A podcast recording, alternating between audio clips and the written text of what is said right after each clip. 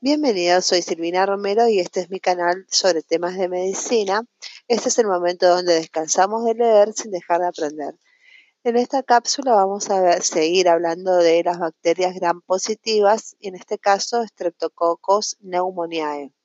El neumococo o Streptococcus pneumoniae es un microorganismo patógeno capaz de causar en humanos diversas infecciones y procesos invasivos severos.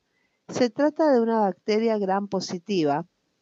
Es inmóvil, no forma endosporas y es un miembro alfa hemolítico del género Streptococcus.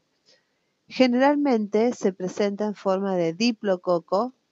El neumococo es un patógeno casi exclusivamente humano causante de un gran número de infecciones como neumonía, sinusitis y peritonitis y de procesos invasivos severos como meningitis, sepsis, etc., particularmente en ancianos, niños y personas inmunodeprimidas.